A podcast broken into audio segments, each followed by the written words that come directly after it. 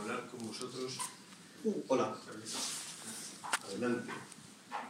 Em, de la relación que hay en la obra de Tolkien entre dos nociones que a, priori nos pueden parecer eh, contradictorias o incluso antónimas, pero que en la obra de Tolkien se dan en una fusión feliz que pueden servir a lo mejor para, para empezar ahora. ¿no? Esas dos nociones son el concepto de mito y el concepto de verdad. si a día de hoy saliéramos con un micrófono por la calle y fuéramos preguntando a las personas en Argentina, en España, yo creo que prácticamente todo el mundo, qué significa un mito, incluso a lo mejor dentro de esta sala, eh, es muy posible que la respuesta que recibiésemos a esa pregunta fuera que un mito es una mentira. Que, que el sinónimo radical de lo que un mito es es básicamente algo que no... un engaño, con mayor o menor mala intención, pero básicamente un mito es algo que no... Esta mañana tuve un encuentro con chicos de un colegio y les decía que les ha hecho mucha gracia una expresión que usamos en España, quizá aquí también, que es la expresión no me cuentes cuentos chinos. No tengo ni idea del tema que, que tenemos contra los chinos en España, pero, pero sí contra el concepto de cuento cuando no me cuentes cuentos chinos significa exactamente no me cuentes historias que no sirven para. Mi pregunta inicial es, ¿por qué, en qué punto de la historia de Occidente, sobre todo de Occidente, los mitos empiezan a ser sinónimos de mentiras? Eh, se podría hacer una historia conceptual de cómo eso llega a ocurrir, pero mm, les voy a ahorrar ese, ese aburrimiento y voy a ir a algunos hitos, algunos puntos en la historia que pueden servir para que si el día de mañana alguno se anima a estudiar eh, historia de la filosofía o historia del pensamiento, o, tenga algunas pistas. Para mí el primer momento en que esto empieza a ocurrir es durante el siglo XIV con, el giro nominalista de Guillermo de Ockham, que es el primero que pone en tela de juicio lo que valen las palabras, si las palabras son portadoras de verdad o simplemente son eh, etiquetas aleatorias que se pueden cambiar y vaciar de significado. Pasan los siglos y, luego llega el, empirismo, ¿eh? como, heredero del empirismo, el racionalismo durante el siglo XVIII. Para los racionalistas, el gran enemigo de la razón es eh, la fantasía. la imaginación en su dimensión creativa provoca lo que si ustedes han estudiado un poquito de historia del arte recordarán como uno de los famosos cartones de Goya. Goya eh, pinta en uno de sus cartones a un hombre con la cabeza sobre los brazos y una cartela arriba que dice el sueño de la razón produce monstruos. Eh, me imagino que a Tolkien esa cartela de Goya no le gustaría demasiado, o al menos la leyenda, porque para Tolkien el sueño de la razón produce monstruos no es ningún problema. Eh, me refiero, no es problema a los monstruos, es problema el sueño de la razón, tal y como lo entiende el racionalismo. ¿Qué ocurre con el romanticismo, que continúa la línea? Eh? El, romanticismo, frente al racionalismo, plantea la eh, revitalización de la fantasía, haciendo lo que suele ocurrir en la historia. Los que estudian historia acá habrán oído la explicación de los movimientos pendulares de la historia. ¿no? Cada, cada, nuevo movimiento es como una especie de reacción, a menudo eh, desproporcionada. Eh, en este intento, ¿sabéis lo que voy a hacer? Me voy a levantar. Porque así yo os veo a todos mejor, ¿verdad? Este Muy bien. Y así yo también, que me paso el día sentado. Muy bien. Eh, os decía que durante el romanticismo ocurre algo que es, en ese intento de revitalizar la fantasía, se produce una reacción contra lo racional. Y los románticos, si algo caracteriza al romanticismo, es eh, una revitalización del sentimiento. ¿no? Habéis leído a, a Goethe, a los románticos alemanes, o a Novalis, o a, a, los ingleses a Coleridge, Shelley, o Mary Shelley, Frankenstein, por ejemplo. Muy bien. Eh, Hoy estoy un poco distraído, así que os pido por favor que me ayudéis porque las entradas y salidas me, me desquician. sobre todo porque llevo, esto ya os lo digo en confianza, llevo muchas, conferencias, muchos encuentros con personas y estoy literalmente agotado. Así que hoy es un, un desafío para mí, os pido muy bien. Eh, que nadie más se mueva, por favor.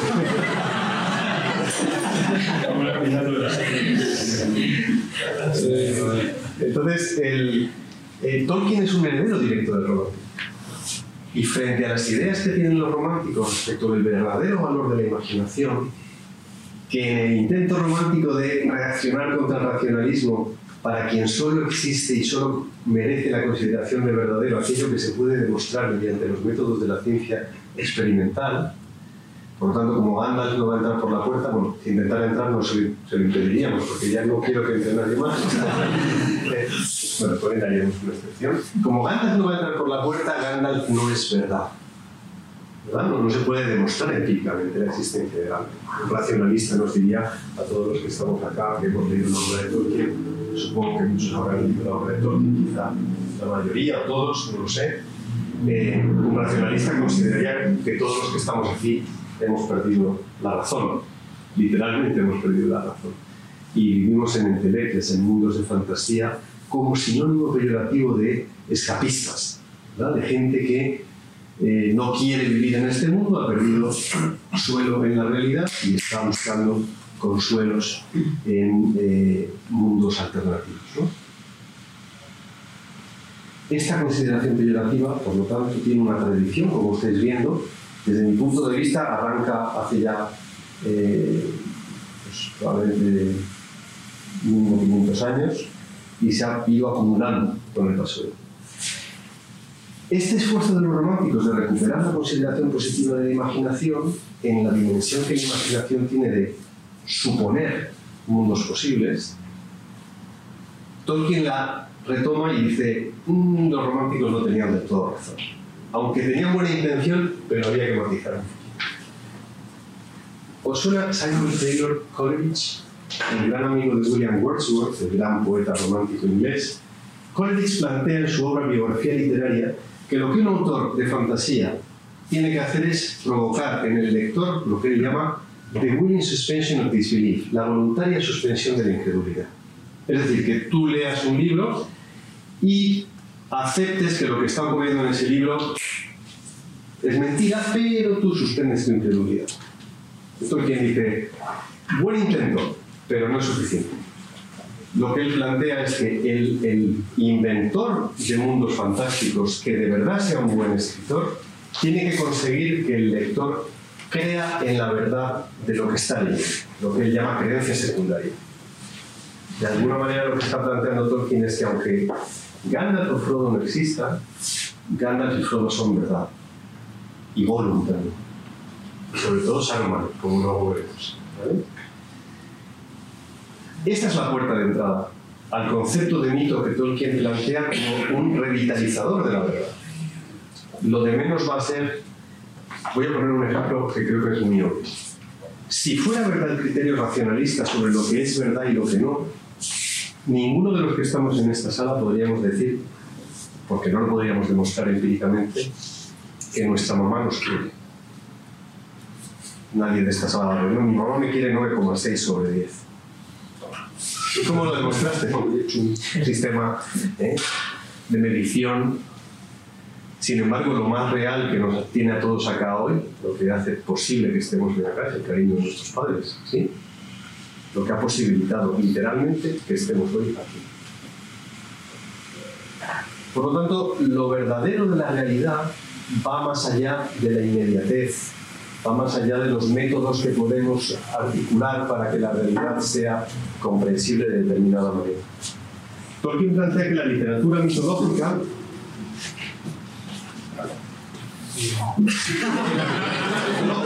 es una manera, probablemente la manera, hasta cierto punto, de contar verdades que desde otro punto de vista no seríamos incapaces de acceder a ellas. ¿Entendéis?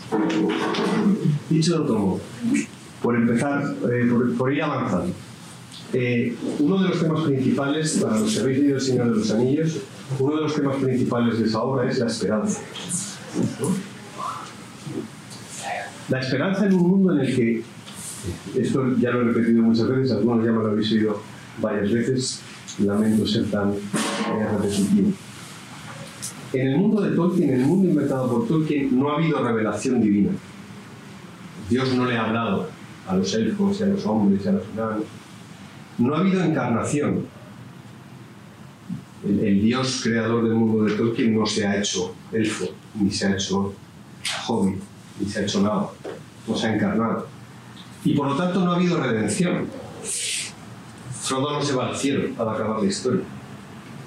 De hecho, el destino de Frodo es bastante amargo.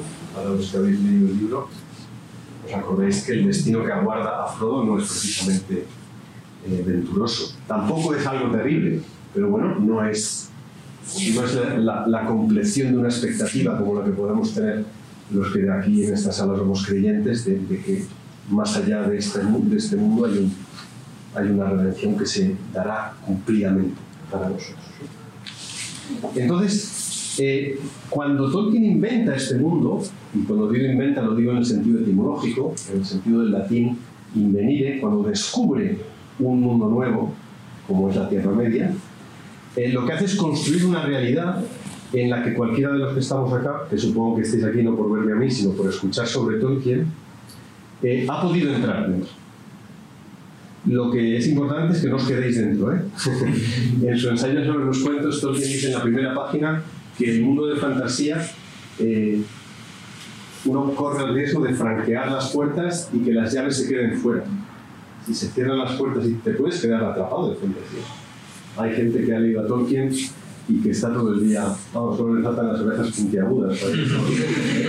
Pero vamos, por lo demás, viven más en el mundo de Tolkien que, eh, recuerdo una vez en una conferencia hace muchos años, cometí un error, dije que no sé qué personaje era primo de no sé cuántos, saltó un tipo, ¿cómo que?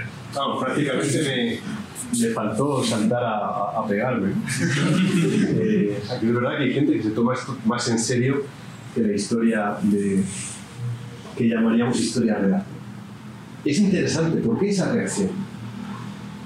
Porque hay algo en la Tierra Media, hay algo en los mitos, hay algo en los relatos que nos eh, conmueven, que tiene que ver con una promesa, con algo que ya está en nosotros, que es un anhelo. Es un anhelo, una expectación que tiene que ver con, el, eh, con la mirada que todos tenemos respecto de la belleza, como algo que se nos ha prometido pero que todavía no es del todo completo. Estos días, eh, desde que estoy en Mendoza, hace dos días, ¿no? no he perdido la noción del tiempo. Eh, yo vivo en Granada, que es una ciudad del sur de España donde eh, al lado de la ciudad está Sierra Nevada. La, la cumbre de Sierra Nevada eh, apenas llega a los 3.000 metros. Para nosotros que vivimos allá es considerable, es una, una mole imponente, ¿no? pero ni mucho menos las montañas que hay aquí. Entonces, el otro día yendo a la universidad eh, a dar el curso, eh, íbamos por la, por la, autopista y se veían las montañas y se me ocurrió decir, ¿qué montañas tan altas? Y mi amigo conductor me dijo, bah, eso no es nada, son pequeñitas, las verdaderamente grandes están detrás. ah, yo me quedé con la cara de decir, madre mía, eso es. Y esta mañana, efectivamente, con el esplendoroso día que nos fue regalado, se veían allá las montañas nevadas. ¿no? Entonces entendí, la corrección respecto de mi percepción de las montañas como algo enorme. ¿no? Bueno, esto hay en él. Hay siempre una belleza más allá de lo que esperamos, que cuando, cuando nos es dada de un modo inaudito, de un modo inesperado, surge como una promesa, como una promesa rendida, ¿no? como una nueva percepción de una belleza, de un horizonte nuevo que no sospechábamos, pero que misteriosamente anhelábamos. Y creo que eso es lo que Tolkien ha podido aportar. Ya digo, no es el único, pero es fácil. Es el único que puedo hablar algo con mínimo de coherencia. La, Tierra Media nos demuestra que había más en nosotros de lo que parecía. Igual que Gandalf es capaz de ver en Bilbo más de lo que Bilbo es capaz de ver en sí mismo. Todo el esfuerzo de Gandalf en el Hobbit es en el libro, ¿eh? no en la película. Es ir sacando de Bilbo lo que Bilbo no sabe que es todavía. como hacen los buenos maestros, como hacen los mentores, como hace un buen, un buen padre, ¿no? ayudando a que salga como Miguel Ángel, el escultor, que decía, la, la, escultura está dentro del bloque de mármol, yo lo único que tengo que hacer es quitar lo que sobra.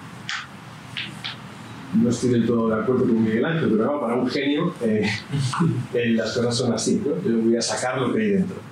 Y entendemos la genialidad de Miguel Ángel. ¿no? Lo que ha hecho Tolkien ha sido sacar de nosotros lo que ya estaba ahí. Hay una tecla poderosa que Tolkien ha sido capaz de tocar en muchos de los que estamos acá. Y esa tecla resuena. Da satisfacción a deseos que hay en nosotros que tienen que ver con eh, realidades de nuestra vida muy profundas. En otras personas, Tolkien no resuena. Voy a contar una anécdota divertida. Uno de mis mejores amigos es un médico español, eh, médico deportivo, fue médico de, de Miguel Indurain, ¿os suena? ciclistas españoles importantes en la década de los 80 y los 90 del siglo pasado. Y es una de las personas más inteligentes que he conocido en mi vida. Y él me contaba un día, mira Eduardo, empecé a leer El Hobbit y a la altura del quinto enanito con un capuchón marrón, pues, aquello dije, esto no es para mí. Claro, si conocierais a este chico, a este hombre, diréis, claro, él, él me decía, yo necesito historias de correos electrónicos, de faxes, ¿no? de, de, de tecnología. De, ¿no? Pues, no todo el mundo puede entrar en la Tierra. Y eso no es ni mejor ni peor. Es que somos distintos. Hay gente que no soporta a Tolkien y su literatura. Las dos cosas. Hay gente que no soporta a Tolkien como persona y otros que no soportan lo que escribía. Probablemente por el modo en que escribía y sobre lo que escribía y por cómo lo que era se manifestaba en su literatura. Eh, y hay gente que ha leído El Hobbit, El Señor de los Anillos y se enfrenta al Silmarillion y no puede. Y otros, sin embargo, que han leído el Silmarillion y dicen esto es lo más. Y luego llegan al Hobbit y dicen, uy, qué, qué bajón. Bueno, el arte nos demuestra, de algún modo, es una especie de catalizador de lo que somos. Nos dice, y el arte que disfrutamos nos dice quiénes somos podríamos decir, venga, dime tus pintores favoritos, tus escultores, tus músicos, tus bailarines, ¿eh? tus cineastas, tus series de Netflix favoritas. ¿Te gusta Stranger Things? Bueno, ya sé cosas de. Si, si tenemos el cuadro estético de quién tenemos delante, de algún modo tenemos un retrato más fidedigno de quién es esa persona en cuanto que ser humano. Porque el arte completa lo que hay en nosotros saca a la luz lo que estaba como una potencia, simplemente esperando a que saliera, de algún modo a que llamaran a la puerta, para que esa parte de nosotros, que a lo mejor nos era incluso desconocida a nosotros mismos, aflorase. Bien, si el intento inicial de la charla de esta tarde era manifestar, poner de manifiesto qué es para Tolkien un mito, llegados a este punto me gustaría incidir en que eso no es una invención de Tolkien. Tolkien no es el primero, no muchísimo menos, que plantea que los mitos son verdad, que los mitos habitan una verdad eh, permanente, que se revitaliza, que toma diferentes formas, que se adecua a las diferentes épocas de la historia de la humanidad. Esto es un concepto que podemos encontrar eh, desde hace siglos. Y uno de los primeros que lo explica muy bien es Aristóteles. Aristóteles dice que el mito eh, es una manera de expresar lo que hay de verdad en la realidad. Eh, ahora pongo un ejemplo. Un Pegaso. Un caballo alado. Para Tolkien el Pegaso tiene en sí mismo, como noción, ¿no? como imagen, tiene en sí mismo más verdad que un caballo.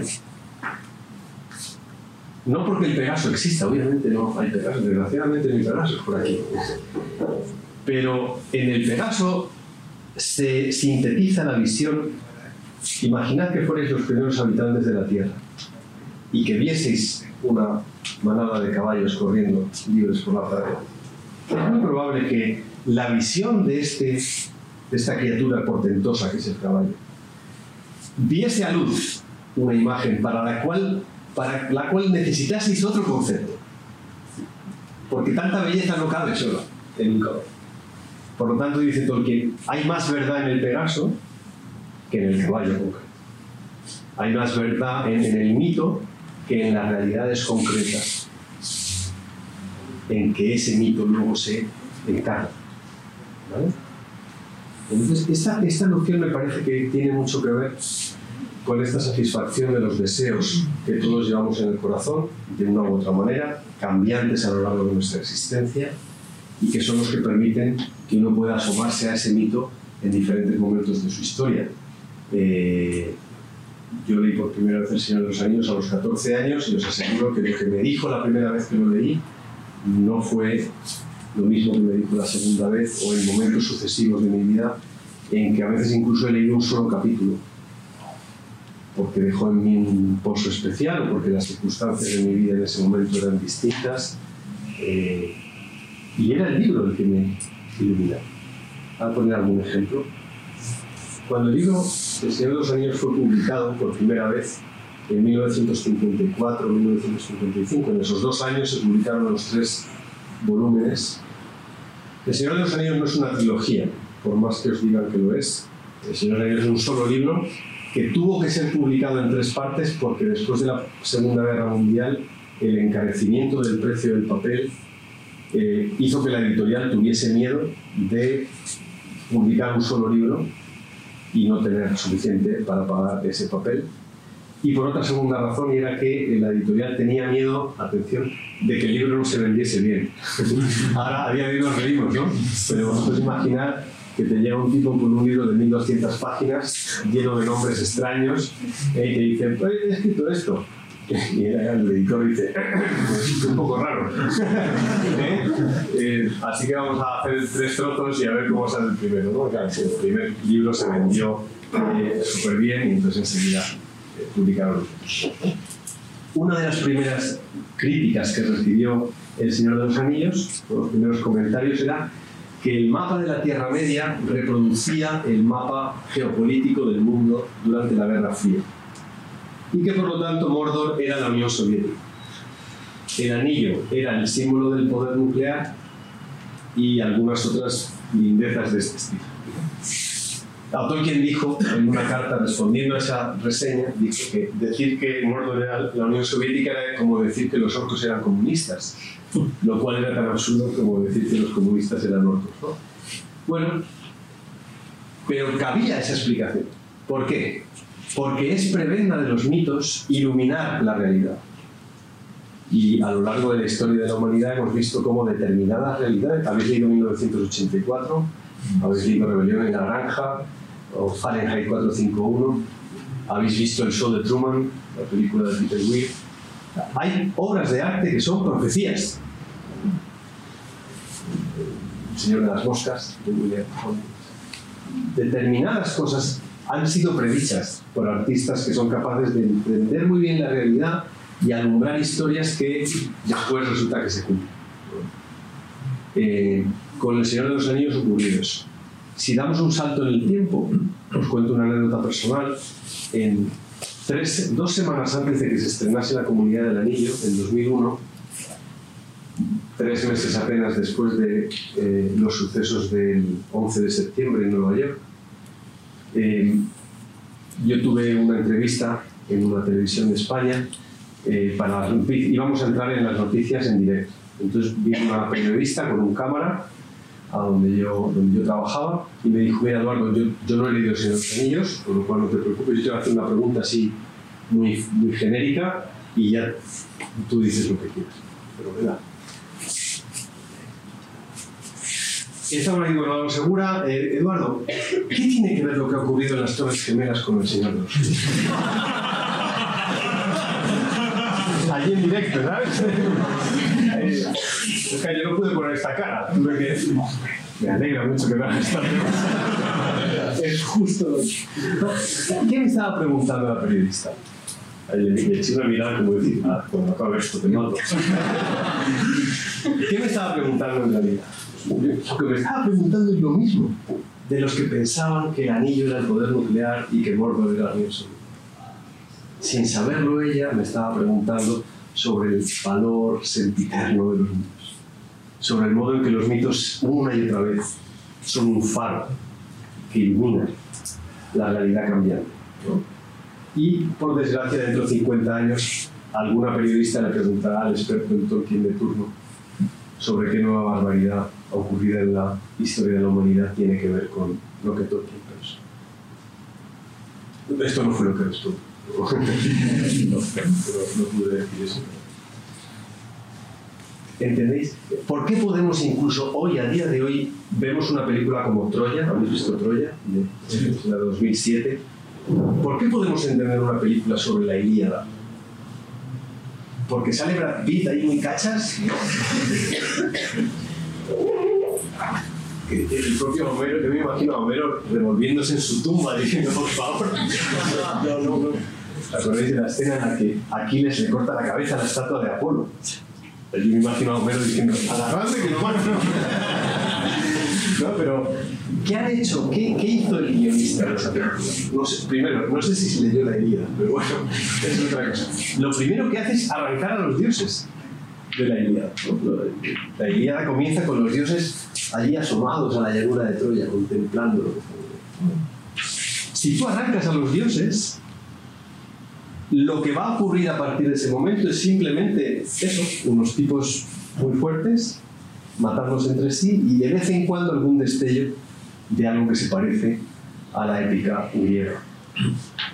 Pero, por ejemplo, si uno no ha leído a Homero, no sabe por qué Aquiles muere. ¿Os acordáis, no? Cuando nadie nos ha explicado que el punto débil de Aquiles es el talón. En la película me refiero con lo cual, aunque haya, aunque haya sido Legolas el que le mata, eh, en realidad nadie nos ha dado la información necesaria durante la película para saber esto. Es decir, no conocemos el carácter eh, semidivino del personaje. Y sin embargo, la película aún nos permite entrar en los, en los diálogos, ¿no? en, la, tragedia de Héctor, Sí, esta es la, la, la prebenda de los clásicos. Nos, nos dicen una y otra vez quiénes somos. Son como espejos renovados del modo en que nosotros experimentamos y percibimos la realidad. En este mundo en el que hemos dicho, en el que no ha habido revelación, en el que no ha habido encarnación y por tanto no ha habido redención, uno se puede preguntar, ¿y cómo es posible que el Señor de los Anillos o el mundo de Tolkien aparezca transido de una manera de principio a fin por una esperanza que está continuamente pugnando en momentos en los que parece que todo está perdido, algo, algo sucede que permite lo que que llamaba la, el catástrofe, el giro inesperado del final feliz más allá de toda esperanza. Tolkien decía que su mitología reproducía la historia de este mundo, que era la historia de una progresiva decadencia. Y Tolkien, como, creyente, como católico, sabía que este mundo ya ha sido redimido. Sin embargo, eso no le ocultaba el hecho de que, si uno mira a su alrededor, eh, el mundo está caído. Vivimos en un mundo caído, redimido pero caído. Y podemos decir, ya, pero redimido, sí, pero caído. Entonces podemos estar así siempre, ¿no? Hay que asumir las dos cosas. La Tierra Media es un mundo caído. De otra manera, ahora explicaré cuál.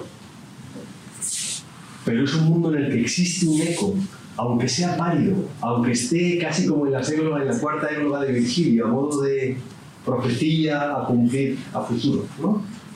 Pero hay una cierta promesa. Tú ves a los personajes nobles de la Tierra Media, los ves comportarse y se comportan de alguna manera eh, Aragorn elige el momento de morir. ¿Os acordáis? Perdón por haber desvelado el final, pero para el que no lo leyó. Pero, y elegir el momento en el que tú mueres, de algún modo señala una cierta, diríamos por analogía, una cierta santidad. Pero Aragorn vive muchos menos años que sus antepasados. Aragorn muere joven frente a sus antepasados que vivían mil años. Y sin embargo habría merecido más, porque ha llevado a cabo hazañas que merecían. Sin embargo, Tolkien nos dice que en su mundo la hazaña que uno llega a merecer es que sus, lo que ha hecho quede recogido en una cárcel. dice, lo que tú has hecho, esto en la película se hizo muy bien, cuando muere el rey de los jinetes de Rohan, ¿os acordáis? Antes, cuando está agonizando, dice, voy a reunirme con mis padres, en cuya presencia espero no sentir vergüenza. Yo lo pienso con mis padres. Ojalá yo cuando me muera haya llegado a, lo que, a una décima parte de lo que ellos Que me pueda medir con su nobleza, con su santidad, con lo que ellos fueron. Esto, este es el tipo de razonamiento que permite un mito. Engancharte, entroncar lo que tú eres con una tradición mejor que tú, con quienes llegaron antes que tú y fueron capaces de, eh, incluso de un mundo pagano, aspirar a algo, aspirar a lo mejor de lo posible. A entregar la vida si hiciera falta para ser dignos de una endecha, ser dignos de una canción, ser dignos de. ¿Sí? Esto es lo que yo creo que, o una de las cosas que, que laten en la Tierra Media, que la vivifican, que nos hacen posible entrar en ella y tener. Hola. bueno. ¿Vamos bien? Sí, Bueno. Había, hace dos minutos he dicho, ahora lo explicaré, pero ya he olvidado lo que he dicho que iba a explicar. ¿Alguien lo retuvo? ¿No?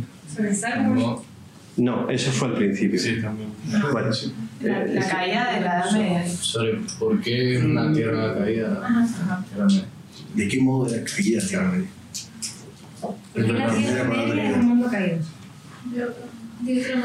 Ah, pues ahora no sé explicarlo. No, compadre. Vaya desastre de conferencia. Me perdoné. Bueno, eh, ah, sí. Ah, Gracias, gracias. Sí, todos los que estamos aquí somos seres humanos, espero. Nos dijeron que había algún fantasma por acá. Somos seres humanos. Todos vamos a morir. Perdonad que llegue así de optimista de España, pero es la realidad. ¿eh? Todos moriremos un. Y a la vez, en cada uno de nosotros eh, permanece un anhelo de permanecer. Permanece un anhelo de permanecer. Nosotros estamos hechos para no morir nunca. Hay algo de inmortal que late dentro, ¿no? Como un deseo, como una pulsión buena. Bien, es porque somos seres humanos. Tolkien dice, vale, pues al, ser humano, al hombre concreto, lo voy a desdoblar en dos, en mis libros. La parte mortal es el hombre mortal destinado a morir. ¿Os acordáis del poema del anillo? El poema inicial, tres anillos para los reyes elfos bajo el cielo, siete edad, y nueve para los hombres mortales destinados a morir. No sé si la traducción en español dice condenados a morir, es un error. Desde mi punto de vista es un error. Lo que dice, el inglés dice doomed to die, destinados no es una condena. En el mundo de Tolkien la muerte es un regalo de Ilúvatar a los hombres. ¿no? El hecho de que vayan a morir los libera de lo que le ocurre a los elfos. Los elfos serían el otro desdoble. Los elfos son una raza de artistas puros. ¿Qué quiere decir eso? Que viven para la contemplación y la producción de belleza. No me gusta la palabra producción, pero ya me entendéis. Para el embellecimiento del mundo. Los tres anillos de los elfos, de hecho, sirven para eso para embellecer el mundo. ¿Cuál es el problema potencial de los elfos? El narcisismo, enamorarse de las obras de sus manos y por tanto cosificar la belleza. ¿Ha- ¿Habéis leído el Silmarillion? En el Silmarillion os acordáis lo que- los que lo habéis leído de eh, que hay un personaje clave en la historia de los elfos que se llama Feanor, que es el herrero el herrero de los herreros, el herrero Herrerorum, que fabrica unas joyas en las que encierra la luz original del mundo. ¿Te imaginas eso? Eh? Y le dijeras, en esta joya no es, que- no, no es que lleve una bombillita dentro, es que es la luz. La luz del Big. Ahí está encerrada. Y, y lo que plantea Feanor es que tanta belleza ha sido capaz de engendrar que se ha enamorado de ella como Narciso al mirarse en el espejo, ¿no? Como Brad Pitt al cortarle la cabeza. Entonces, al, cosificar la belleza, cuando el enemigo roba Silmarini, los Silmarils, él, en, en un juramento terrible, une el destino propio y el de sus hijos a la recuperación de esas joyas. Y eso desata el caos, en- desata la lucha entre eh, fratricida, entre elfos, etc. Empieza la progresiva decadencia. Por lo tanto, fijad, fijaos que el mundo caído en Tolkien, la caída del mundo en Tolkien es una caída estética. No es una caída, digamos, primariamente moral. El origen de la caída no es una desobediencia. Eso vendrá después, cuando los hombres de Númenor eh, le reclamen a los dioses la inmortalidad y de hecho pongan en marcha una flota para ir a, a- exigírsela. Esto lo veréis o lo veremos todos dentro de no mucho en la serie que está produciendo Amazon, que va a reproducir esa época del mundo de Tolkien. El auge y la caída de Númenor y la forja de los grandes anillos. ¿Esto lo sabéis? ¿Sabéis que se está haciendo una serie de... Ah, Muy bien. Eh, entonces, esa historia de una progresiva decadencia, al tener como origen una mirada sobre la realidad y por tanto la posibilidad de servir a la belleza gratuitamente o apoderarse de ella, desencadena un- una historia de decadencia estética sobre todo. Es decir, de, de cómo mirar la realidad. Mirarla como algo, como un acto de, de- acción de gracias o como un acto posesivo. Muy bien. Esto creo que es importante tenerlo en, en mente porque añade un matiz muy interesante sobre nuestro modo de, de entender eh, lo que solemos decir el bien y el mal. El bien y el mal en la Tierra Media no son el bien y el mal moral primariamente, tienen una raíz mucho más vinculada al modo en que la belleza nos ayuda a una cierta plenitud. Eh, si habéis leído El idiota de Dostoyevsky, hay un momento en el que se dice en ese libro que la belleza salvará al mundo. Y de hecho, si no la salva la belleza, estamos apañados. Porque estar apañado, esta, expresión se, se usa en Argentina. En España, cuando decimos estamos apañados, es como no hay esperanza. Es como el final de todas las posibilidades. Entonces es importante eh, entenderlo porque muchas veces se suele decir, no, la historia de Tolkien, pues, es la eterna lucha del bien contra el mal. Primero, la lucha del bien contra el mal no es eterna. Segundo, reducir la obra de Tolkien a maniqueísmo es un error muy grave, porque no es la historia de la lucha del bien contra el mal. Es como si te preguntaran, cuéntame un poco la historia de tu vida y digamos, de la lucha del bien contra el mal. ¿En serio? ¿A eso sí importante? o, o tu vida solo se reduce a eso, no tienes otras cosas, no te gusta el fútbol o ir a tomar cerveza con tus amigos, ¿no? Bien. Nuestra vida no se plantea en unas, en unas coordenadas, ¿no? De espacios temporales, de lucha del bien contra el mal, la luz y la oscuridad, ¿no? Hay un montón de cosas más en juego que son la sal de la vida, las que le dan chispa a vivir, las que hacen que valga la pena levantarse por las mañanas y ponerse en marcha. Que tienen que ver con esta renovación de la mirada. Habéis leído el Principito, sabéis que el Principito dice en un momento, le pregunto, ¿por qué ves tantas veces la puesta del sol? Y entonces la respuesta del Principito es como decir, pues claro, es tan hermosa. Yo me imagino que acá que vivís al lado de estas montañas tan hermosas, pues llegará un momento en que están ahí, ¿no? Son parte del decorado. Pero habéis mirado esas montañas tan hermosas. ¿Habéis quedado alguna vez a, ver ese. Ojo, no penséis, yo me he acostumbrado a la Sierra Nevada de verdad. ¿eh? Y, tengo amigos que viven al lado de la Alhambra, eh, ese palacio hermoso que está, está colocado en el mejor sitio para ver Sierra Nevada. Y se han acostumbrado a eso.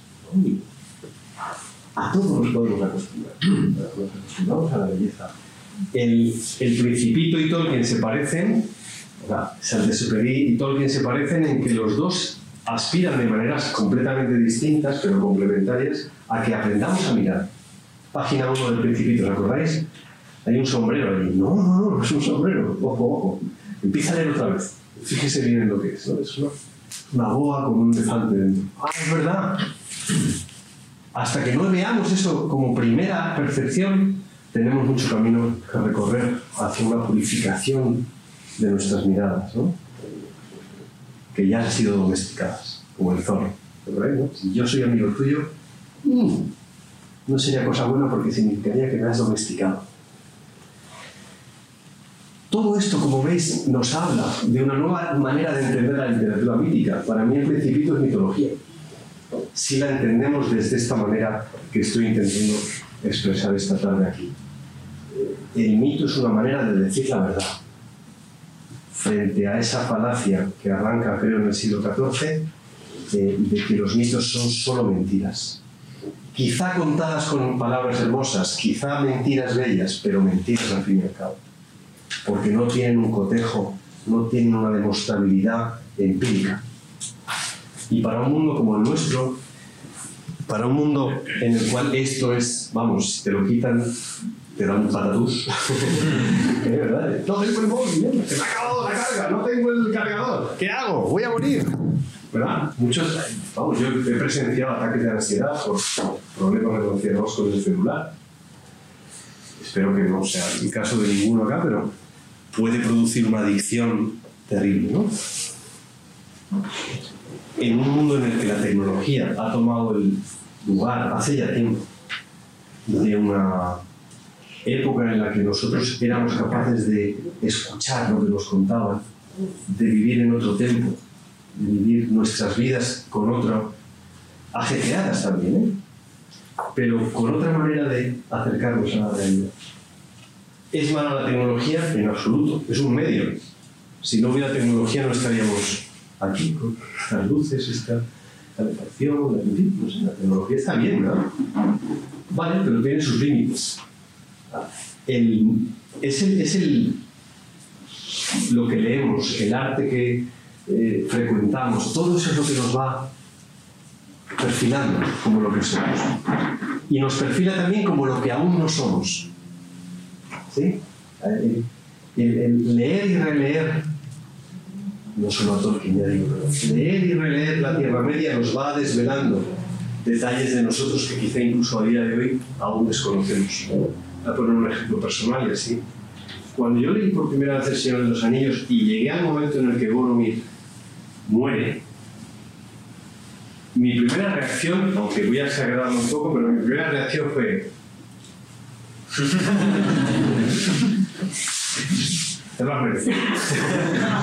Porque yo era un chaval de 14 años y cuando uno tiene 14 años, salvo que sea alguien prudente y sabio, lo normal es que el que lo hace la paga.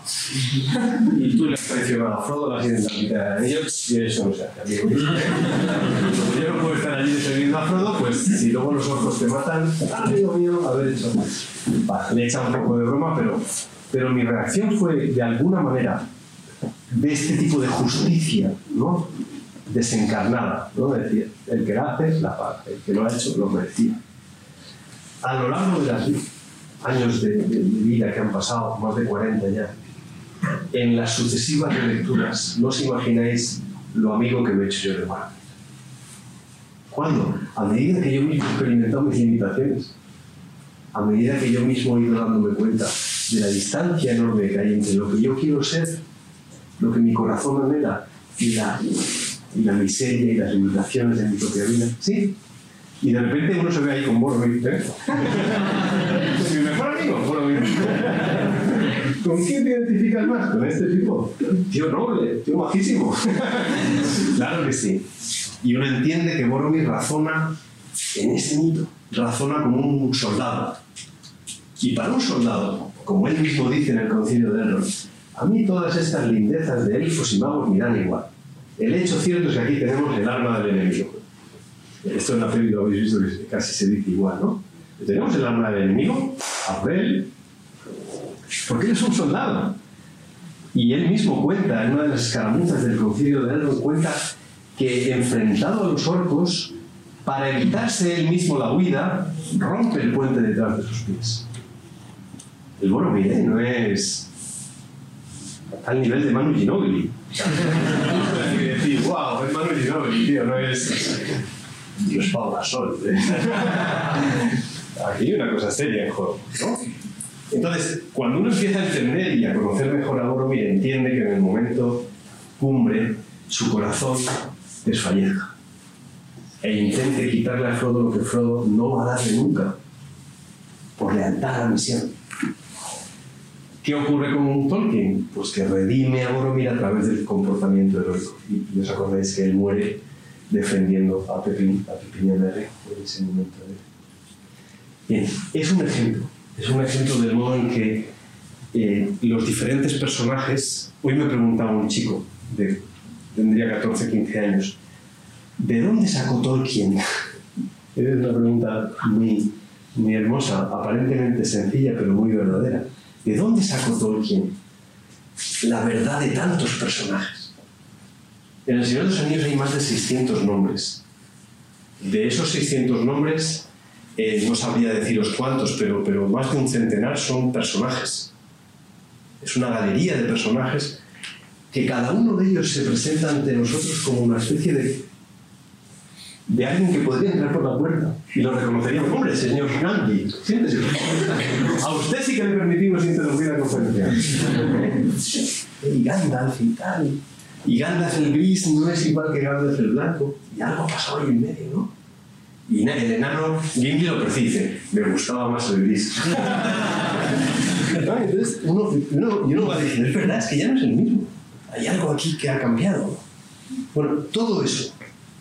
Me preguntaba esta mañana este alumno, ¿de dónde lo saca?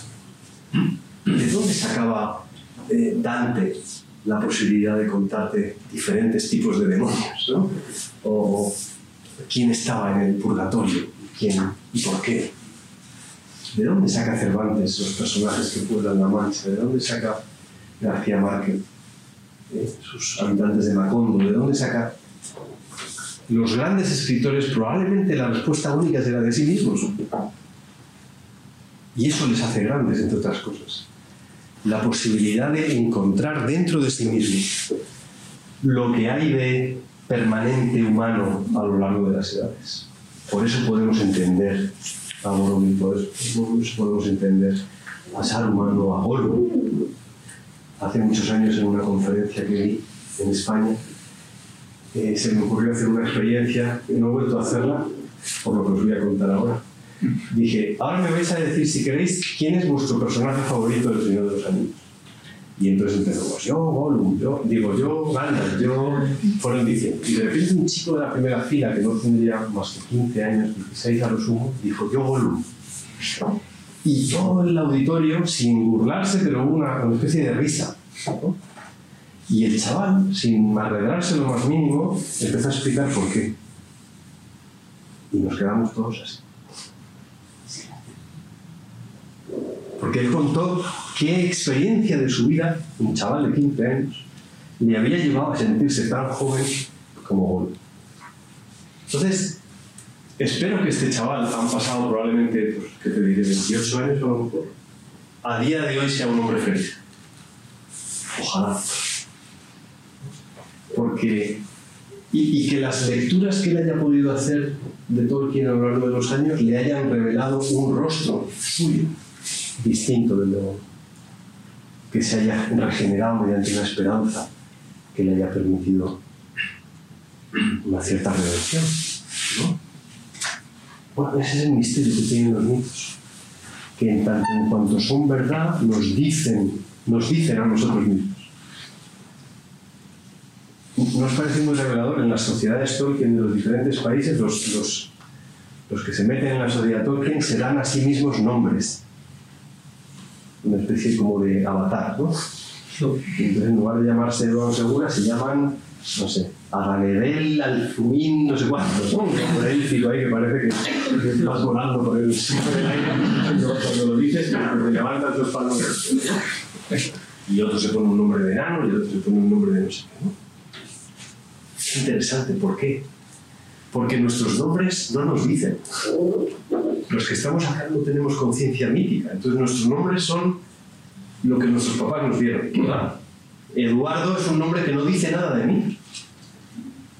Aunque no sé, alguien me dijo algo sobre mi nombre que no voy a repetir y que me desmentía lo que yo pensé. Pero bueno, eh, mi nombre literalmente significa en anglosajón el guardián de las riquezas.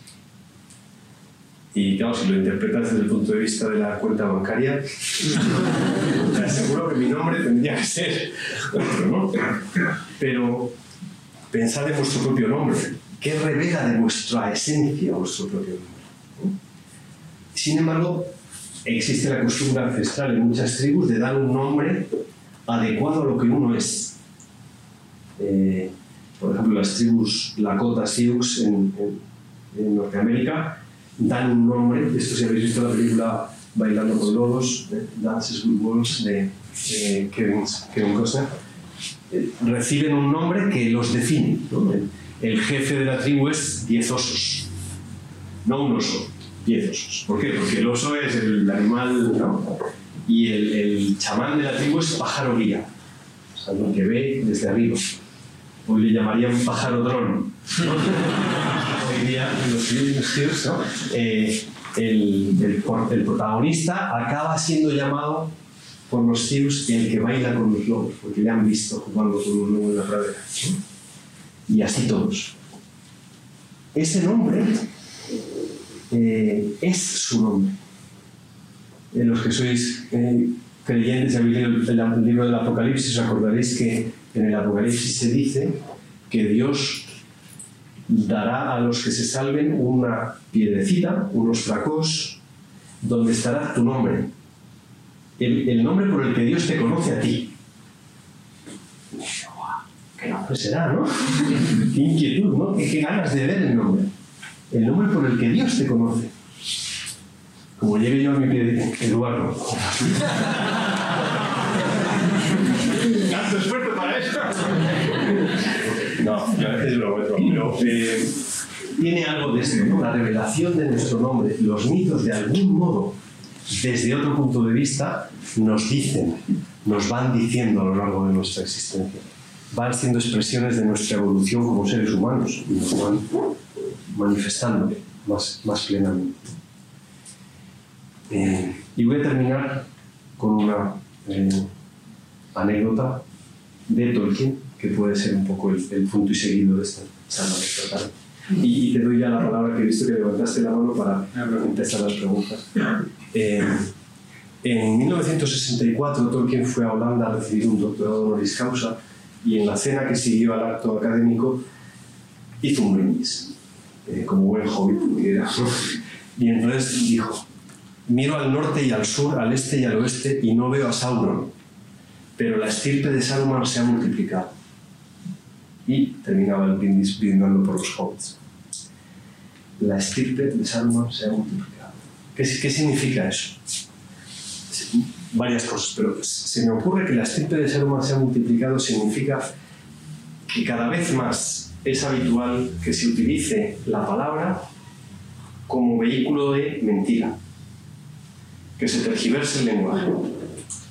Eh, pensad en nuestros políticos, da igual, imagino, tristemente, aquí en Argentina o en mi país.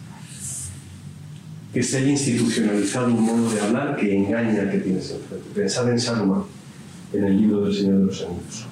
Saruman es un mentiroso profesional. Es alguien que cuando era joven, dice Bargol, ¿os acordáis de Bargol, el, el pastor de árboles? Le dice a Pippin y Merry, eh, cuando era joven, Salomón solía pasear conmigo por el bosque. Y dice, hasta que cambió su mente por una de metal y ruedas.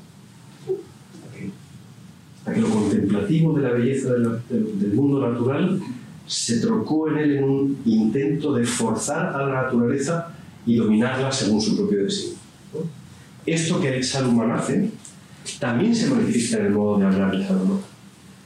Cuando Salomón detiene a Gandalf, olvidad la película en este aspecto, pero la película, esa secuencia es horrenda desde mi punto de vista. En el libro, el combate que tienen Salomón y Gandalf es un combate dialéctico.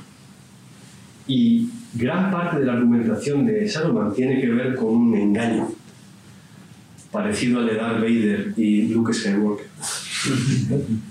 Eh, Únete a mí ¿eh? dominaremos juntos la galaxia como padre e hijo. Menos mal que Luke Skywalker es un tipo ¿eh? como Dios manda. Pero eh, la oferta es esa. Gandalf, eh, llegan nuevos tiempos. El momento de gobernar la Tierra Media a nuestro antojo. ¿no? Porque somos sabios, porque nuestro designio será Parece un mitin político. Votadme y yo haré que la inflación sea... Bueno, entonces, perdonad que haga broma con eso, pero también hago broma porque en España ahora mismo estamos en inflación en el, creo que el 11-12% anual. Y ya está todo el mundo diciendo, ¿qué vamos a, qué va a ser de nosotros? Y claro, llegué aquí y al ver la situación... pues, Cuidado en España. Entonces, eh, todo el intento de Samuel tiene que ver con esto. Y no desiste hasta el punto de que hay un capítulo en El Señor de los Años que se llama La voz de Samuel. ¿Os acordáis? Donde Samuel intenta por enésima vez engañar, en ese caso al rey Feo, delante de Gandalf. Para el que no lo haya leído, le invito a leer ese capítulo y el que no, y el que lo haya leído que lo relea porque es un capítulo único sobre todo por lo que Gandalf hace cuando acaba el discurso de Samuel. Es maravilloso. De nuevo, nada que ver con esa escena película. Eh, los mitos son una curación posible para este mundo de cinismo y mentira. Los mitos tienen la capacidad de sanar nuestras carencias, no solo lingüísticas, sino semánticas leer nos ayuda a saber que no estamos solos también porque nos permite encontrar palabras para designar tanta belleza que nos rodea y que hemos perdido de vista.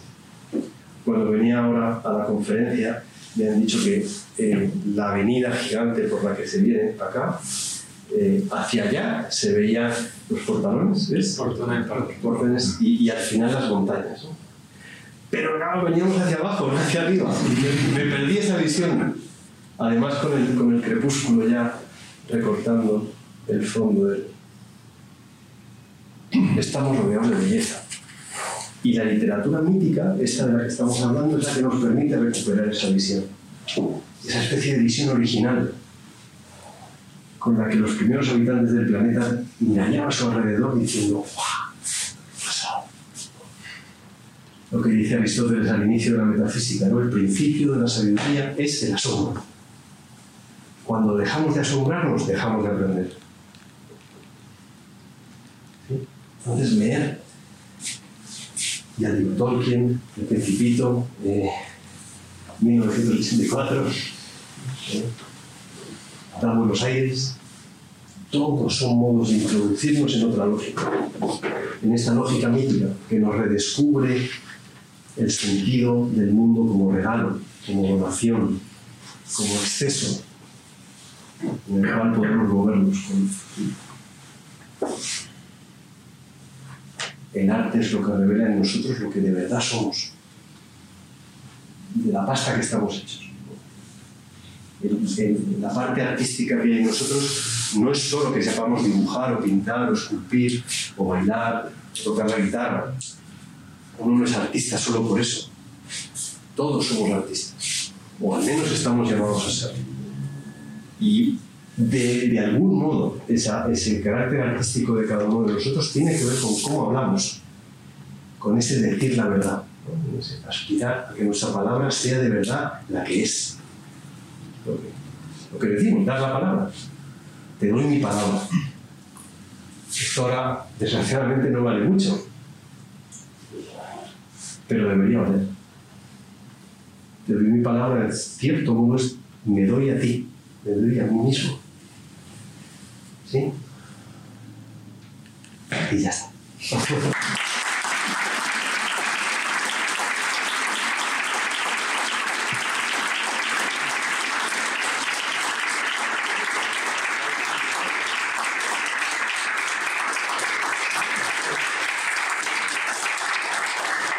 ¿Empezamos las preguntas? No, eh, tengo una pregunta también me ha agregado tal vez. Todo cuando estaba hablando todo de Boromir, cómo el niño tiene, al ser más inocente, tiene, eh, creo que lo dice en cuentos de hadas, tiene esa, esa concepción de que al malo le pasan cosas malas, entonces la bruja de Hansel y Gretel termina siendo quemada en el horno. Pero mientras uno va creciendo y se van acumulando los pecados. Eh, empieza a sentir pobre la bruja. Por ahí hasta misericordia por la bruja, porque la bruja es uno. Eso lo dice Tolkien citando a Chesterton Ah, en esa parte del ensayo. Cuando somos pequeños, eh, solo miramos la justicia, de mayores precisamos de la misericordia. Y la otra pregunta que quería hacer es ¿qué piensa de la serie de Señor de los Anillos esta que hacer? Hablando un poco de lo que dijo de la sa- desacralización, eh, como pasó por ejemplo con Troy. Sí. Bueno, hasta donde yo sé, creo que lo con la serie hay que verla.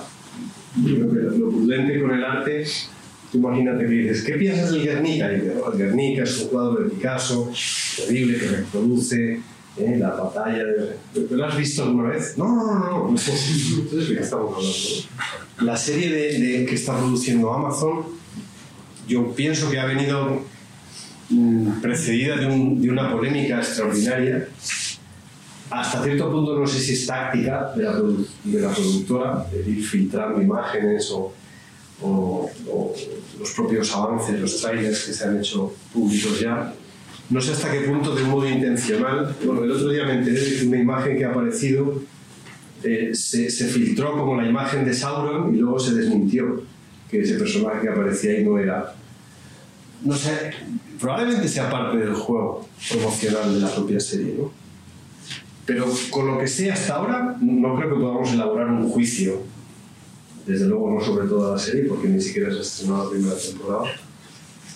Creo que como todo lo demás, cualquier tipo de prevención ante una obra de arte nos cierra a la comprensión y al disfrute de esa obra de arte. Habrá que verla. Y una vez la veamos diremos, pues, bueno, sí, no, tal, vamos a ver. Cuando yo trabajaba con peli- en la película de Peter Jackson y se hizo público el primer tráiler, recuerdo la sensación de decir, malísimo. el cine tenía ahí, que parecía un tipo, ¿sabes? Con una sábana de su mamá que le había puesto encima. ¿Eh? No daba ningún tipo de... El primero, me refiero a un, un primero que casi no ha visto nadie, es un avance muy breve. Y luego ves la película y dices, wow.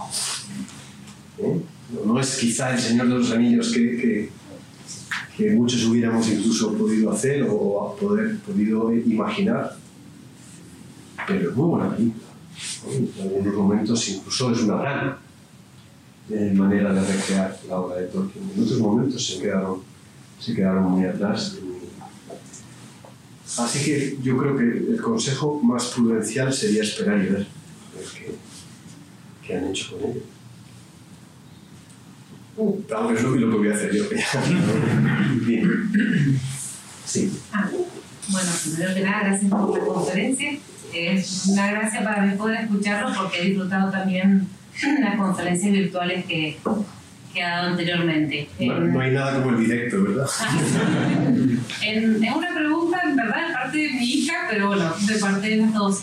Eh, entiendo que en una charla de mito yo no tengo que preguntar qué es tal, pero pregunto, digamos, ¿qué palabras nos puede decir acerca de, de Tom Bombadil? No sé si pronuncia Tom Bombadil o Tom Bombadil. Sí, sí. Siempre lo he leído, nunca lo he escuchado nombrar. Sí, el acento iría en la última sílaba. Ah, Bombadil. Bombadil. Sí.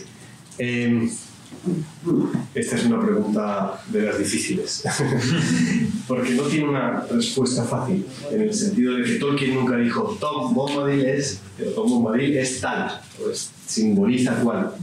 Así que yo voy a dar la respuesta de Tolkien, que es la que me parece más certera, donde el patrón no manda marinero.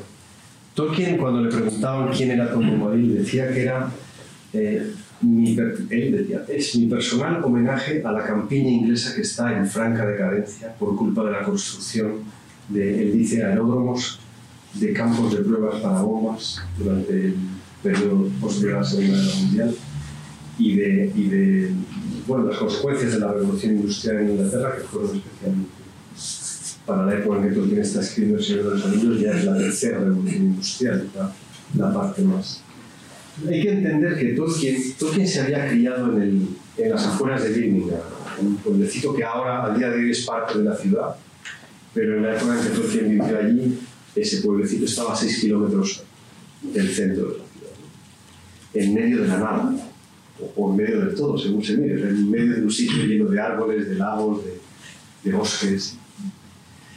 Y, y pienso que todos, todos somos hijos de los paisajes de nuestra infancia, de una u otra manera, y de lo que hemos vivido, especialmente si la vivencia de nuestra infancia era, fue feliz. Tuvimos el regalo de unos años iniciales en los que estábamos rodeados de belleza, de cariño, etc. Y ese fue el caso de Tolkien. Entonces, cuando, cuando por las circunstancias de la vida de Tolkien, sobre todo la muerte de su mamá eh, por tuberculosis cuando él tenía 12 años, eh, Tolkien tuvo que dejar ese lugar idílico. La vuelta a la vida urbana, Birmingham es una de las ciudades, probablemente junto con Manchester y Londres, en las que la revolución industrial causó más estragos, ¿no? Cualquiera que haya leído las novelas de Charles Dickens se acordará de ese tipo de, de lugar, de, uno de chimeneas, de humo, de ruido, de condiciones laborales. Eh, la época victoriana se caracteriza sobre todo por eso, ¿no? las novelas de Elizabeth Gaskell, ese tipo de mundo lúgubre. ¿Habéis leído el cuento de Navidad de Dickens o habéis visto, acordáis de Mr. Scrooge, ¿no? Ese tipo de mundo verse un niño tan sensible como Tolkien, verse otra vez trasladado a ese mundo junto a su hermano pequeño, sin huérfano de padre a los cuatro años, huérfano de madre a los doce, como arrojado al medio de la vida, ¿no? sin, sin, ningún tipo quizá de anclaje, eh, más allá del tutor, del sacerdote del oratorio de Birmingham que, se convirtió en su cuidador. Debió tener un impacto en su alma tremendo. Pero cuando Tolkien empieza a escribir, los bosques, cualquiera que haya leído la obra de Tolkien, creo que, que, compartirá conmigo la sensación, la percepción de que la literatura de Tolkien, cuando describe un paisaje, es sensorial, apela a los cinco sentidos. O sea, tú dices, el tipo que ha escrito esto ha estado en un bosque, ha paseado por él, ha estado mirándolo. ¿eh? Os cuento una anécdota divertida. Tolkien era muy amigo de, de Clive Staples Lewis, del autor de las crónicas de Narnia, y del hermano de Lewis. Y les gustaba ir de excursión, si podían una vez por semana. Pero Lewis, Clive Staples Lewis, se desesperaba en las excursiones porque Tolkien se paraba en cada flor. Y además, pues había mucha botánica, decía el nombre en latín, ¿no? Una, no sé cuántos, no sé cuántos, ¿no? ¡Ay, esta mariposa! Y Luis había establecido un horario para ir de este pub al siguiente pub, al siguiente, ¿no? La excursión para Luis era una excusa, comillas, ¿no? Para bien disfrutar del paisaje, pero también disfrutar del paisaje interior. bueno, entonces, eh, los paisajes de, de, Tolkien, tal y como los describe, ¿por qué los bosques en la obra de Tolkien están vivos? Los árboles están vivos. El hombre sauce, ¿no? El bosque viejo es un lugar que, que va encerrando a los hobbits, los va llevando hacia donde él quiere. El bosque negro del Hobbit, ¿os acordáis? Es un lugar en el que los árboles producen somnolencia y acaban atrapados por las arañas. ¿no? Es un lugar que te agobia. Y luego está Bargon, los Ents. Es toda una especie de metafísica del bosque que tiene que ver con su experiencia. Entonces, esa es la primera parte de la respuesta. Segunda parte de la respuesta. Cuando Tolkien publicó El Hobbit, el Hobbit fue un cuento que él iba contando a sus hijos por las noches en la década de los años 20 y cuando el libro se publicó, Tolkien no lo quería publicar. Es asombroso, ¿no? Es decir, no, Tolkien escribió el Hobbit y lo acabó y lo dejó ahí en una estantería. Y una, una chica que iba a su casa para recibir clases particulares, no sé, de uno de los 20 idiomas que Tolkien sabía, pues eh, descubrió el manuscrito y le dijo a, a Tolkien, tengo una amiga en Londres que trabaja en una editorial, ¿le importaría si me llevo el manuscrito, se lo doy a mi amiga a ver si se puede publicar? Y le dijo, muy bien, llévatelo. Bendita sea alumna.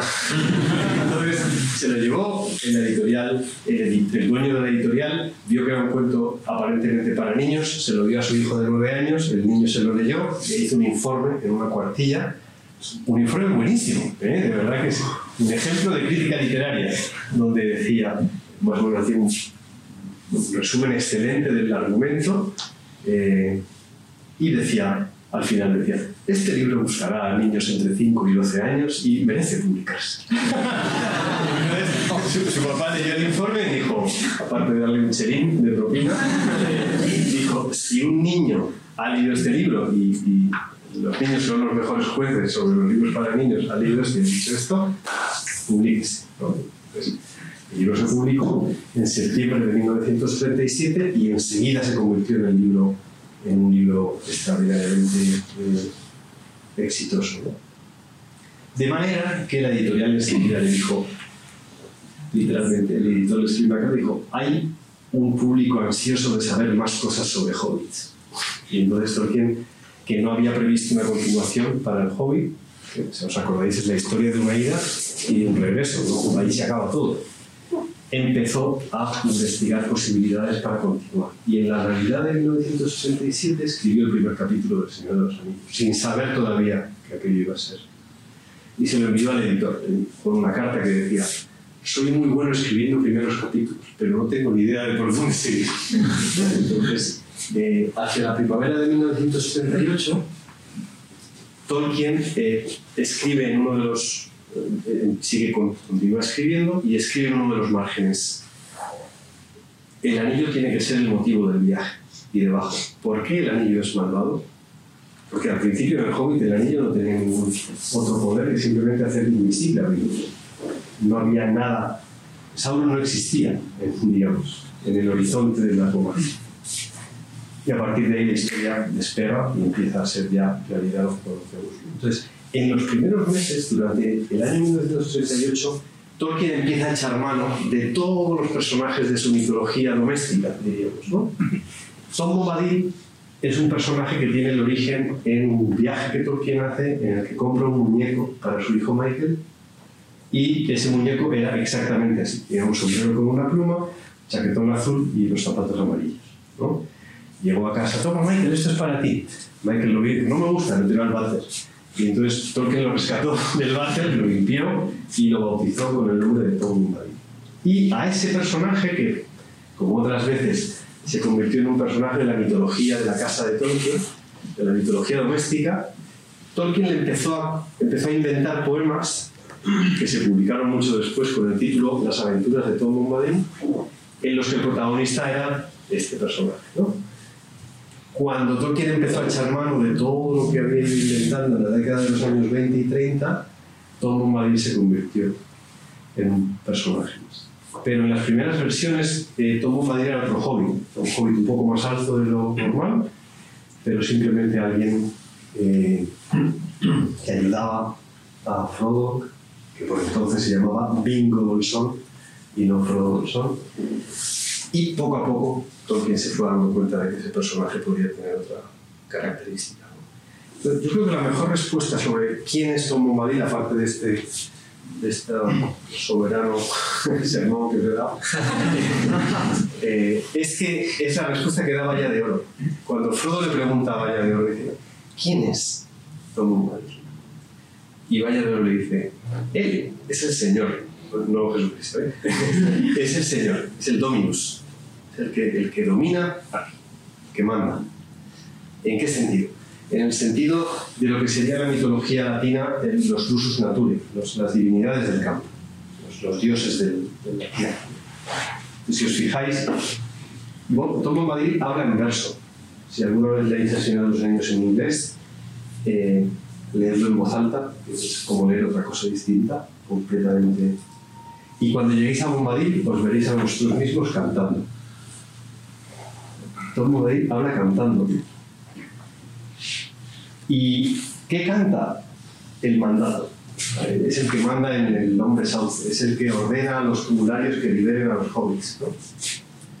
Es el que lleva flores a valla de oro, es el que compone canciones. Es un dios del lugar, de algún modo. Entonces, claro, la gente eh, ha empezado a pensar a lo largo de las décadas, ya, pero entonces a lo mejor es Ilúvatar encarnado, ¿no? Hay mil interpretaciones, hay gente en internet dedicada a hacer la tesis doctoral sobre quién fue Bombadil y no hay respuesta. O sea, Tolkien dejó, a propósito, en la, en la oscuridad, si quieres, o en la claridad que aporta eh, su propia historia, e inventada quién era Tom Pero la única vez que da una respuesta cabal es esta, de que es el símbolo, su personal homenaje a la campiña inglesa. Una especie de, de metáfora del amor de Tolkien por la naturaleza. Em, ahí, bueno, en un momento dijo que, la, que el tema de la esperanza atraviesa punta a punta el Señor de los Anillos. Y alguna vez, en alguna, algún otro evento, dijo que también que la amistad es un fuerte motivo para la esperanza. Y esto uno lo puede ver en la obra y en la vida de Tolkien. No sé si podrá decir un poco más respecto de eso. Muy bien, muchas gracias Juan. Eh, bueno, quizá para entender eso bien es, es, importante tener en cuenta que Tolkien luchó en las trincheras de la Primera Guerra Mundial. Él fue eh, teniente de comunicaciones. Tolkien había llegado a dominar en su vida 20 idiomas distintos. Y, y sabéis que inventó algunos más.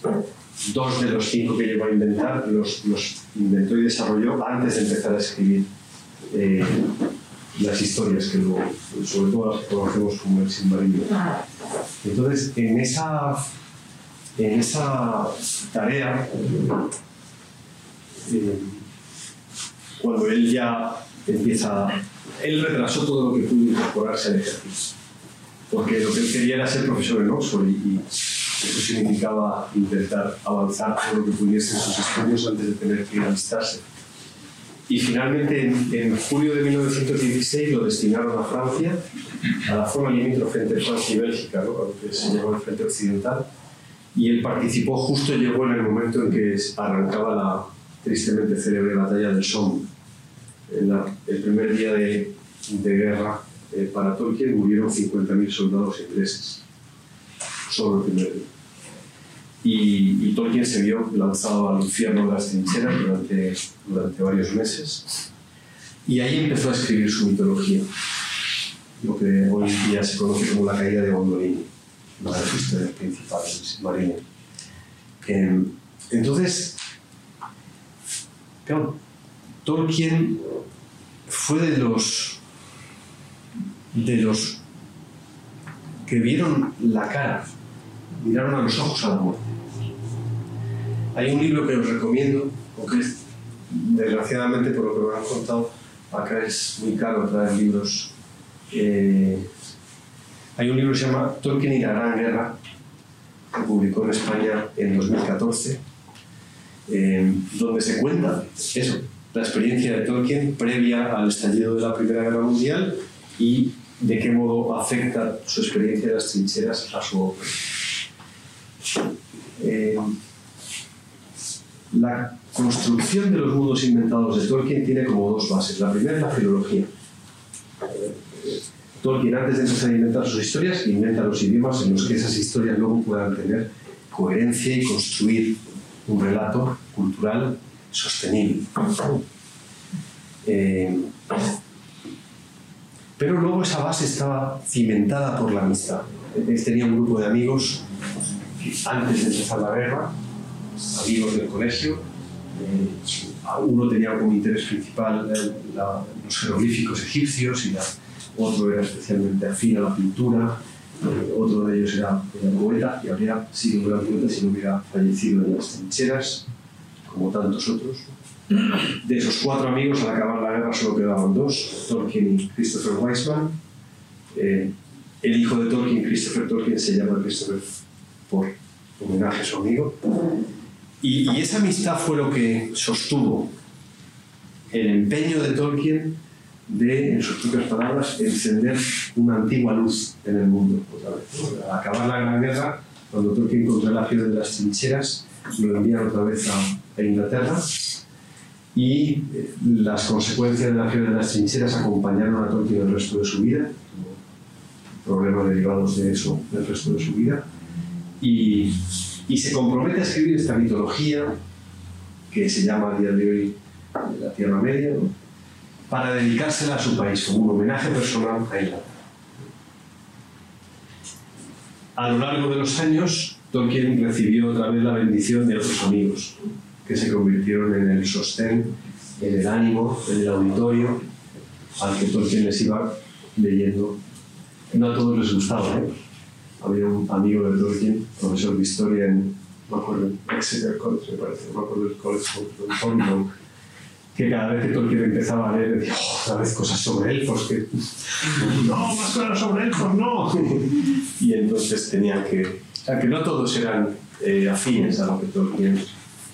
Y Tolkien sostuvo la escritura del Señor de los Anillos durante 12 años, fue lo que tardó en escribir el libro, dice él, con la esperanza de que lo, de que lo lleguen a leer Jack, o sea, su amigo Claire Staples Lewis, y mi hijo Cristo.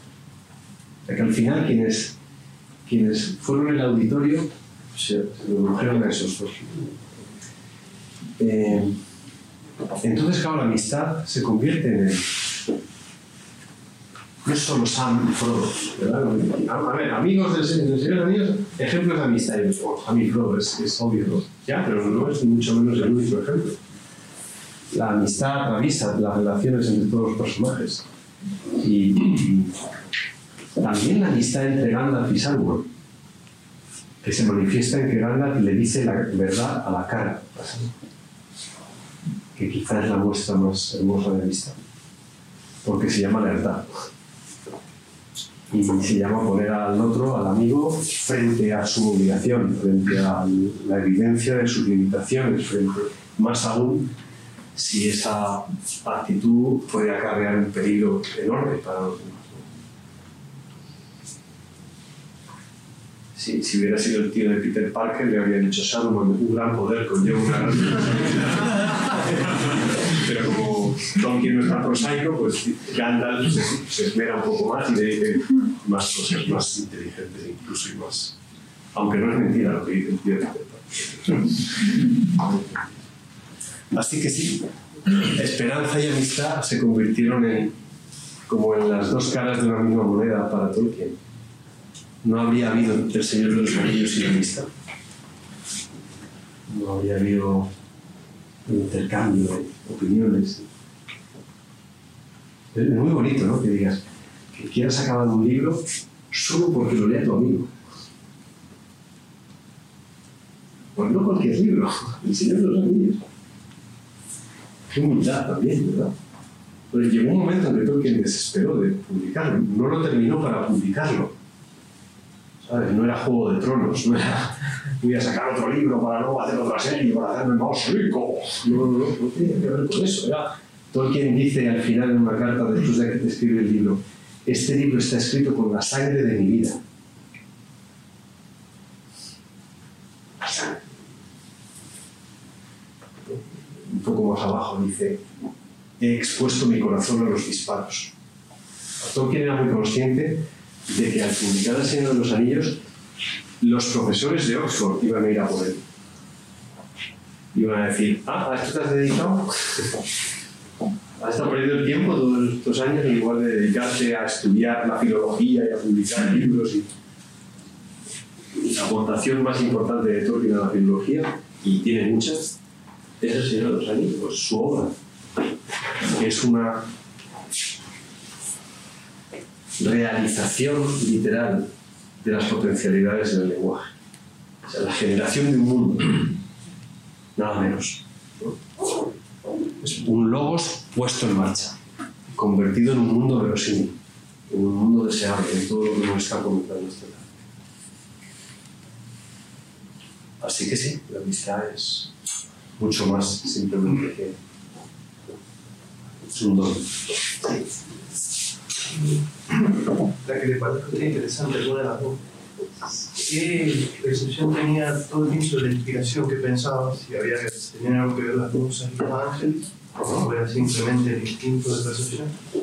O si no, si esto de la filología y la palabra le ayuda a descubrir el verdadero sentido de, del mito y de la fantasía.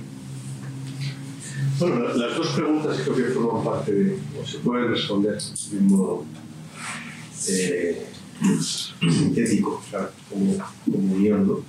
El, yo diría que eh, para Tolkien la inspiración era lingüística. Cuando Clive Staples escribe las crónicas de Narnia, explica años más tarde en un ensayo que dice, para mí lo primero es una imagen. Lo primero que viene en mi mente es una imagen. Y en el caso de las crónicas de Narnia dice que la, la imagen que le, le vino a la cabeza era la de un fauno cargado con regalos caminando por un bosque nevado. lo siguiente que Luis dice que hizo es decir, bueno, ahora, ¿qué va a hacer el fauno? ¿no? Un poco como Aristóteles, ¿no? El, personaje es sus acciones. Lo importante no es qué piensa el fauno, ¿eh? Sino qué va a hacer ahora. Y las acciones del fauno definen al personaje. Para Tolkien no. Para Tolkien el principio de la invención, es decir, del descubrimiento, está en la palabra. No en una inspiración que pueda venir de un- una especie de trascendencia. eh, por más que el proceso de inspiración artística, cuando es verdadero, tiene algo de misterioso. O sea, yo no me imagino a Tolkien como un autor inspirado, en el sentido de, podemos decir, de un geógrafo eh, ejemplo, ¿no? que es uno de los autores de la Biblia. Pero cuando uno vive en íntima comunión con la palabra, como era Tolkien, Luis decía de Tolkien que él decía Tolkien había estado dentro del lenguaje. Eso significa que Tolkien sabía cómo funciona el lenguaje desde dentro. No era un tipo que se inventaba palabras como ¿eh? oculus reparo. no era no era, ¿eh?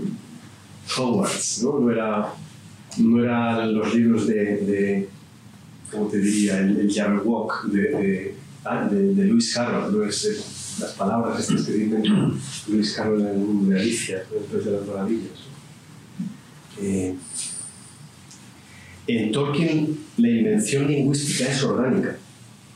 Es una mirada sobre la realidad que por lo tanto, hay una carta muy bonita en la que él le dice a su hijo Christopher, yo escribí un libro en el que el saludo, y dice en élfico, Elen sida lumen momentiel, literalmente, una estrella arroja su luz sobre el momento de nuestro encuentro, en el que ese saludo fuese el saludo habitual.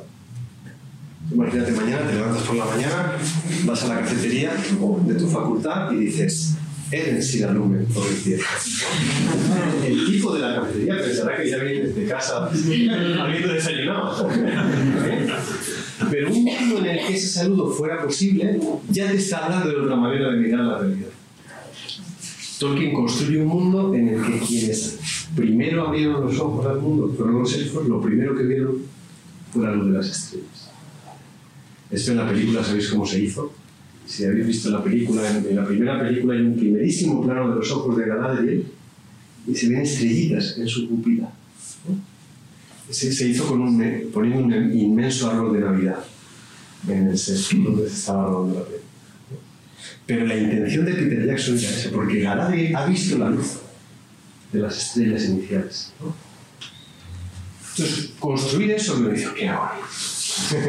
Construir un mundo en el que eso sea coherente requiere trabajar desde las palabras. No es simplemente inventarte una historia apasionante en la que ocurre esto y aquello y la peripecia, y entonces van allá, luego se dividen y Frodo se va con Sam. y- No, no, no. Eso viene después.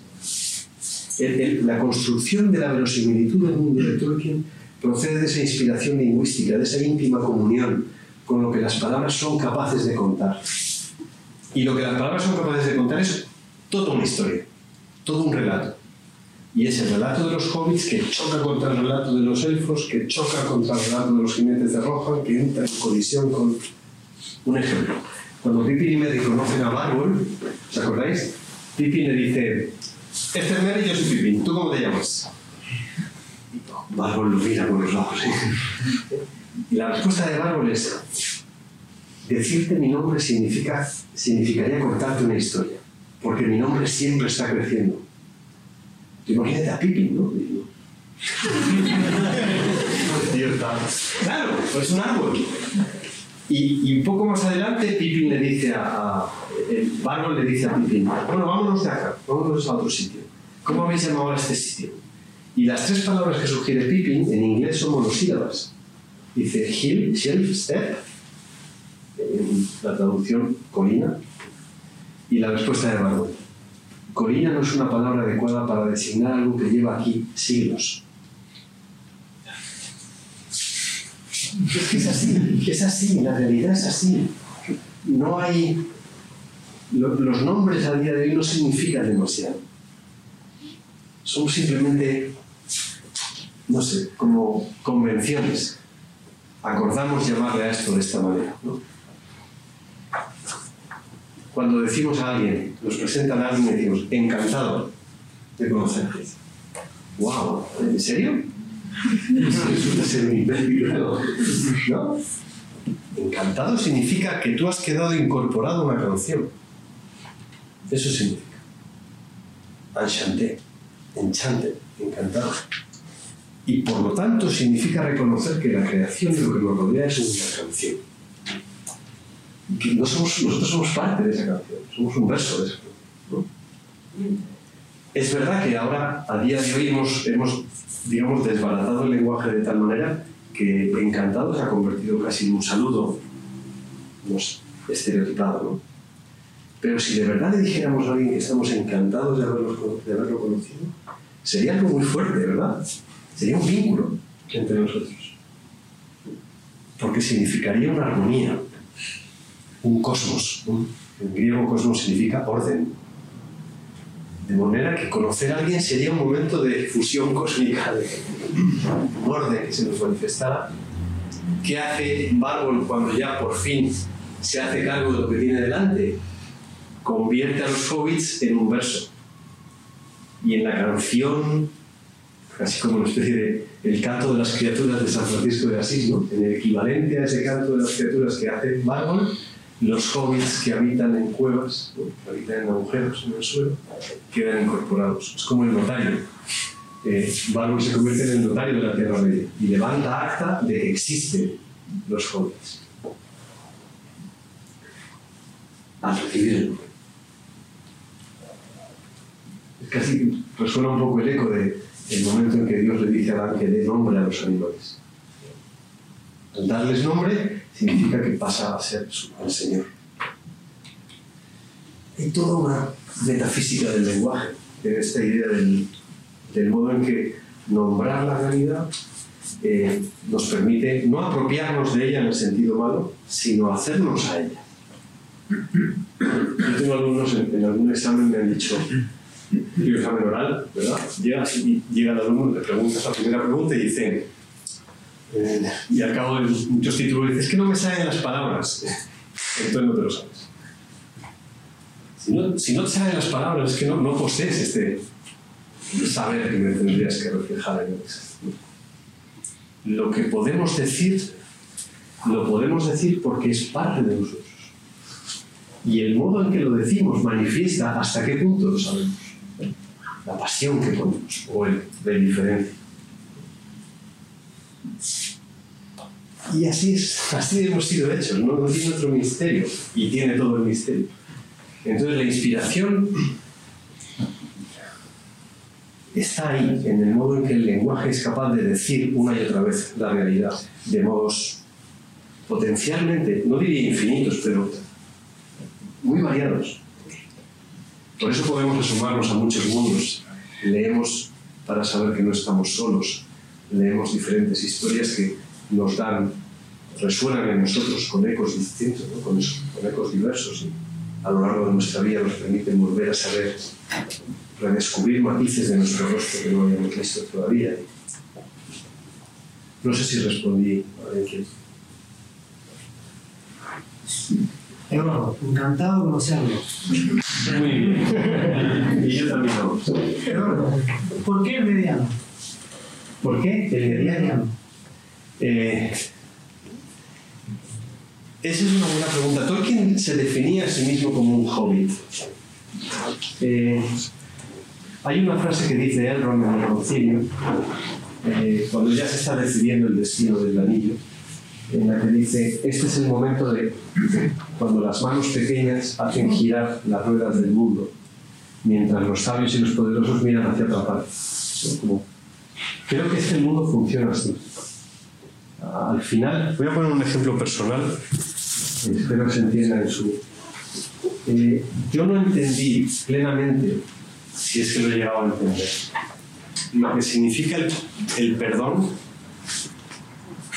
ser perdonada hasta que tuve hijos. Y al cometer errores y pedir perdón a mis hijos, eh, recibir su perdón fue lo que me abrió los ojos a mí al perdón, a entender, ¿no? Sobre todo por un aspecto, mis hijos son medianos, en ese sentido, ¿no? No solo por el tamaño, bueno, aunque ahora ya el mayor ya es casi más anterior. Eh, ¿En qué sentido? En que yo recuerdo una vez en que mi hijo pequeño no solo me perdonó, sino que cuando le pedí perdón me miró como diciendo, ¿por qué? Ya había olvidado hacer eso. Qué bueno, ¿eh? Cuando nos cuesta pedir perdón, en la confesión, que se, que se es cristiano, no nos acabamos de creer que Dios nos perdona. No solo eso, sino que se ha olvidado. Y seguimos ahí, con el fardo de nuestras. ¿no? Los medianos son eso. Los medianos son capaces de eh, acarrear las tareas que nadie quiere llevar, olvidarse de los seis, ¿eh? del segundo desayuno y de comer seis veces al día y que en el momento de la necesidad eh, renunciar a todo eso para salvar a comer. Y creo que en ese sentido Tolkien es muy inglés. ¿Habéis visto una película que se llama Dunkerque? Sí, sí, sí. ¿Recordáis? O 1917, es un tipo de, de lógica en la cual, bueno, acá en Inglaterra, en, en, Argentina no tengo que decir demasiado porque habéis tenido eh, la guerra en Malvinas hace comparativamente mucho menos tiempo que la Gran Guerra. Y cuando uno tiene que defender lo suyo, supongo que se activan resortes que uno ni siquiera sabía que tenía. Eh, tengo un amigo en España que es entrenador personal y me dijo un día que en, en caso de necesidad una persona puede levantar un coche. Esto se ha dado, ¿no? Queda alguien de tu, al que tú quieres ha quedado atrapado en un accidente y tú puedes levantar el coche. Y luego lo intentas en circunstancias normales. no puedes ni mover. ¿no? Nosotros, llevados a, a límites que no, que no somos capaces de, ni siquiera de vislumbrar, somos capaces de hacer cosas que serían impensables. ¿no? El mediano, de algún modo, antes os decía que los elfos y los hombres son ¿eh? lo que somos todos. ¿no? También, ojalá, hay en nosotros un joven, hay algo en nosotros que está esperando ser despertado. No por una cosa extraordinaria, no por hay que desayunar dos veces al día, por lo menos. Esto es importantísimo. El segundo desayuno es obligatorio. Pero bueno, luego hay un montón de cosas más que tienen que ver con la celebración de la vida, de la amistad, de los amigos, de, la cerveza, de estar juntos, de ir de excursión, entreteniéndose con las flores o yendo de pavo en pavo. Eso ya lo que cada uno vea. Pero, pero hay un sentido hobbit de la existencia que nos puede permitir redescubrir desde una cierta sencillez eh, la belleza en la que vivimos, ¿no? la belleza que habitamos, la belleza de las cosas que ya damos por supuesto, está ahí todos los días, es parte del decorado. No sé si esa era la pregunta o la respuesta que, pero es lo que se me ocurre que puede ser el sentido del mediano, ¿no? Del que no está en el radio de la mirada de los grandes, de los altos, de los poderosos. De los... Fíjate que desde el punto de vista estratégico ese es el gran error de Sauron y de Salomón, que no conciben que haya un, un mediano que lleve el anillo para destruirlo. Y Gandalf, que ese, sí que sabe, es que oh, vamos a hacer la estrategia de esta manera. Sí. Una pregunta, eh, ¿hay una diferencia entre encantamiento y magia? Que eso un poco lo nombró en, su universidad. Sí. Eh, voy a dar mi versión, ¿vale? No sé si esto desde el punto de vista del diccionario está, es correcto. Si, si encantamiento es quedar incorporados a esta canción a la que me estoy refiriendo, eh, lo que Tolkien dice que es la magia es llevar a su plenitud lo que las cosas son en potencia. Voy a poner un ejemplo y se va a entender súper bien. Gandalf, decimos que en el mundo de Tolkien, Gandalf es un wizard, es un mago. Tolkien en sus libros no utiliza la palabra magician. Utiliza, para hablar de magos, utiliza la palabra wizard porque la raíz etimológica es wise, wisdom. O sea, un mago en el mundo de Tolkien es un sabio, sobre todo, ¿no? Eh, como los reyes magos. Los reyes magos son los reyes sabios, sobre todo. Eh, entonces, ¿qué es Gandalf para los hobbits? ¿Cuál es la magia de Gandalf ante los hobbits? Los fuegos artificiales. ¿no? Es decir, para los hobbits, la magia de Gandalf se manifiesta en la dimensión lúdica del fuego. Entonces, para ellos, simplemente es un tipo que aparece de vez en cuando y nos lo pasamos pipa con él. Y luego se va y viene dentro de mucho tiempo, pero bueno, básicamente cuando viene, hijo de Cuando Gandalf está en Moria, wow, las cosas ya no se olvidan, ¿verdad? ¿Cómo se presenta el ángel en el puente de Hasardun? Como el guardián del fuego secreto, frente a la llama de Udun, que es su, su némesis, ¿no? Entonces, pero sigue siendo fuego. El campo semántico de Gandalf sigue siendo el fuego. Si uno continúa leyendo El Señor de los Anillos y luego encima eh, lee el Silmarillion, llega por los cuentos inconclusos, acaba enterándose de que resulta que Gandalf, al entrar en la Tierra Media, se le da el anillo de fuego. Por tanto, su connaturalidad pertenece a la jerarquía de criaturas servidores de, de Aulen, de manejo del fuego. Pero toda esta coherencia semántica construye luego al personaje de manera que lo que Tolkien hace con Gandalf es que su magia se transforma en encantamientos. Cuando Gandalf se entera de que Gerodilla Mantecona, en la posada del polipisador, ha hecho lo que le tenía, lo que él le había encomendado, ¿qué hace? Dice, te recompenso con un encantamiento de excelencia para tu cerveza durante siete años. Hay que ir. ¿Eh? un encantamiento de excelencia, porque potencialmente la cerveza puede llegar a ser excelente. ¿no? Entonces la magia de Gandalf es capaz de hacer excelente lo que ya de suyo sería muy bueno. Entonces, la, la, magia de Gandalf es con naturalidad, con la potencialidad de lo que las cosas son. ¿Cuál es el problema de la magia de Saruman? Que ha pervertido la ley. Y como Gandalf le, le avisa, le dice, cuando uno rompe la realidad para ver cómo funciona, ha perdido la senda de la sabiduría. Cuando Sam llega a los Lorien y recibe los regalos de los elfos, las capas estas que le dan, no lo pedí, digo el libro. Hay un momento en que le dice al elfo, eh, ¿esta cuerda es mágica? y entonces dice Tolkien que el, el elfo mira a, a, a, Sam y no entiende lo que le está preguntando.